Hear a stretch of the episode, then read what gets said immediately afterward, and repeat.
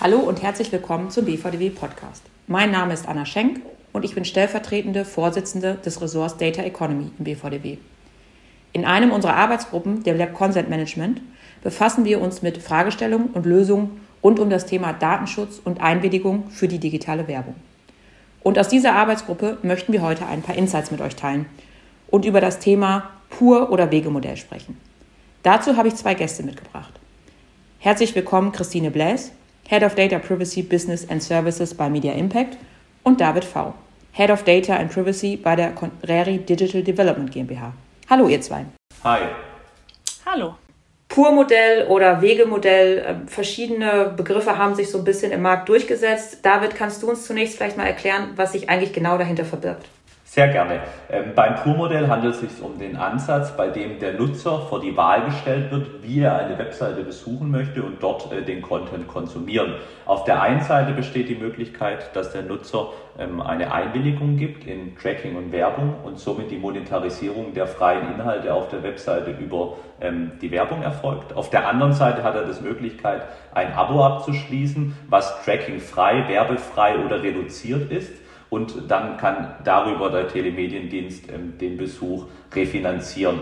Bekannt ist das Pur-Modell von überregionalen Tageszeitungen. Im Markt ist da gerade aktuell eine hohe Dynamik zu sehen, dass immer mehr äh, Reichweitenportale wie auch Nachrichtenportale hin zum Pur-Modell gehen. Äh, hierbei ist es wichtig zu sagen, dass es diverse Ausgestaltungsvarianten am Markt gibt. Einerseits website-bezogene Angebote, die nur für ihr eigenes Angebot ein Pur-Modell ähm, erstellt haben, wie auch beispielsweise den Content Pass als ein Produkt, welches ein website-übergreifendes Angebot darstellt.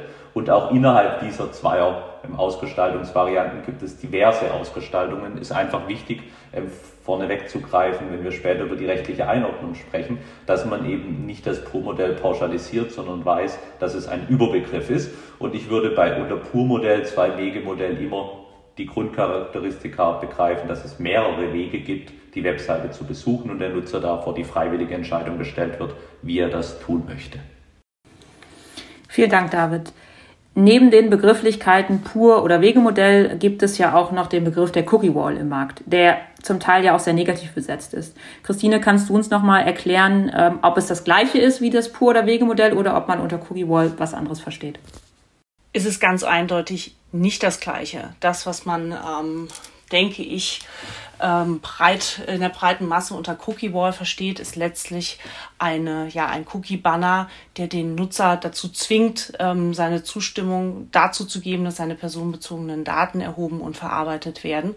Und das macht ja das Pur-Modell gerade und ganz ausdrücklich nicht, weil der Nutzer dort ähm, eine angemessene Alternative bekommt, nämlich durch das ähm, Pur-Abo, ähm, das deswegen äh, angemessen ist, weil es am Ende des Tages eine Kompensation äh, für den Publisher, für den Website-Betreiber darstellt äh, in Höhe der entgangenen Werbeeinnahmen. Deswegen ähm, angemessene Alternative, kein Zwang, Consent abzugeben und deswegen aus meiner Sicht auch nicht vergleichbar mit dem Begriff der Cookie Wall.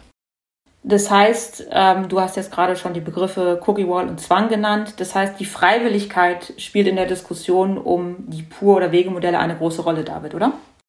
Äh, das ist korrekt. Es ist Dreh- und Angelpunkt der rechtlichen Auseinandersetzung. Wenn wir uns den Freiwilligkeitsbegriff nach der DSGVO anschauen, steht in Erwägungsgrund 42, dass es bei der Freiwilligkeit darum geht, dass der Nutzer eine echte oder freie Wahl hat. Also bedeutet, dass die Einwilligung eben verweigert oder auch zurückgezogen werden kann, ohne dass dieser Nachteil ähm, erleidet. Es gibt auch ein OLG-Urteil, was sich mit Einwilligung und Gewinnspielen in den letzten, vor zwei, drei Jahren beschäftigt hat, wo es auch darum geht, was bedeutet, bedeutet der Begriff Freiwilligkeit und das Gericht legt den aus, äh, dass es gleichzusetzen ist mit ohne Zwang, also dass der Nutzer ohne Zwang eine Willensbekundung tut, also eine Einwilligung beispielsweise ähm, abgibt. Das ist das eine. Spannend ist es aktuell, dass diese Diskussion jedoch unter einem anderen Kontext im Markt auch sehr seitens der Aufsichtsbehörden durch Paper äh, getrieben ähm, passiert, nämlich die, dass die Einwilligung immer gleichgesetzt mit wird, dass es eine angemessene Alternative gibt. Also, dass man durchaus den Nutzer vor eine Wahl stellen darf, da sind wir wieder bei dem Thema,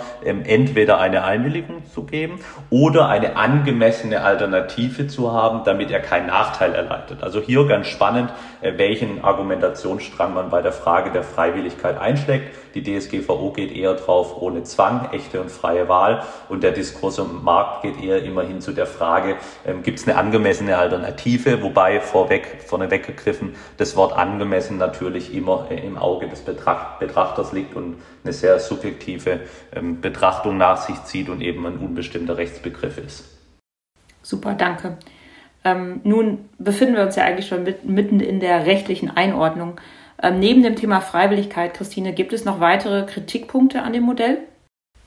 Ja, das Thema Pricing, das was, was David ja auch gerade schon, schon angeschnitten hatte. Also wir, wir haben ja im August äh, diesen Jahres äh, kam ja von äh, Neub ähm, der ein oder andere Kritikpunkt, unter anderem auch an, an den Pur-Modellen. Und da wurde in der Tat hauptsächlich das Pricing angegriffen. Ähm, da ist aus meiner Sicht aber festzustellen, und das, das ordne ich persönlich auch so ein, dass letztlich die Preisgestaltung ähm, nichts mit datenrechtlichen, datenschutzrechtlichen Fragestellungen äh, zu tun hat. Und ich, ich hatte es ja eben schon kurz angedeutet, im Markt ähm, findet man aktuell Pur-Modelle, die bewegen sich so zwischen zwei und fünf Euro. Ähm, bezüglich des Pur-Abos, was man abschließen kann. Und letztlich geht es da den Webseitenbetreibern, den Verlagen ähm, äh, hauptsächlich darum, die entgangenen Werbeumsätze zu kompensieren. Ähm, und aus, aus meiner Sicht äh, ist das eine, eine gute Maßgabe, um dann den Begriff angemessen, verhältnismäßig auch wirklich äh, da äh, ähm, ja, heranziehen zu können welche Argumentationsgrundlagen kann man den Webseitenbetreiber mit an die Hand geben, wenn das Pricing ein Kritikthema ist? Ich möchte unbedingt an der Stelle nochmal die Ausführungen von Christine zuvor ähm, nochmal aufgreifen und ergänzen. Ähm, es darf keines sein. Es ist ganz klar so, dass das Thema Pricing und Datenschutz getrennt voneinander betrachtet werden muss und dass die Preisautonomie ganz klar in der Hoheit äh, des Website-Verantwortlichen des Telemediendienstes bleibt. Das vorweg. Ähm, wenn es angegriffen wird, ist es sicherlich, und wir gehen mal die Argumentation mit, dass es ein Kritikpunkt der Freiwilligkeit sein kann, so wie Neub das tut, also unter der Hypothese, dass man an der Stelle mitgeht, ähm, kann man natürlich durchaus darlegen, dass es hier um eine Kompensation von ähm, Werbeerlösen, die eben durch die Nichteinwilligung äh, verloren gegangen sind, geht. Äh, dass es auch darum geht, dass Online-Werbung nun mal eine wesentliche Erlösquelle ist, um unabhängigen freien Journalismus in Deutschland zu finanzieren. Also da ist auch eine gewisse gesellschaftsrechtlich oder gesellschaftsrelevante Thematik dabei. Das ist der eine Punkt.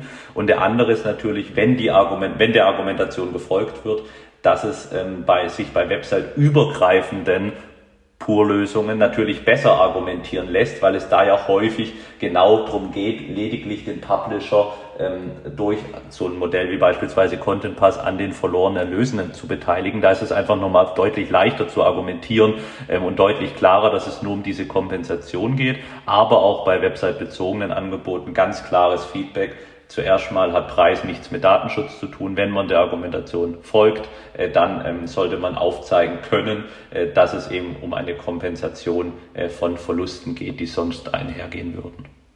Dankeschön. Ähm, David, kannst du uns auch noch beantworten, ob es schon rechtliche Einordnungen zu dem Pur- oder Wegemodell gibt, sei es von ähm, Aufsichtsbehörden oder von Datenschützern? Äh, sehr gerne. Ähm, ich würde auch als erstes mal einen Marktstandard aufgreifen, nämlich das TCF, jetzt 2.0 aktuell vom IAB Europe, welches schon ähm, im letzten Jahr im Dezember, ähm, also vor ein oder zwei Jahren bereits das Pur-Modell in die Policy aufgenommen hat, dass es ein Weg ist, das Ganze auszugestalten. Also das sieht man häufig aus meiner Sicht, wenn eben schon Marktstandards dahin gehen, dass es äh, keine Eintagsfliege ist, sondern was, womit sich der Markt nachhaltig beschäftigt.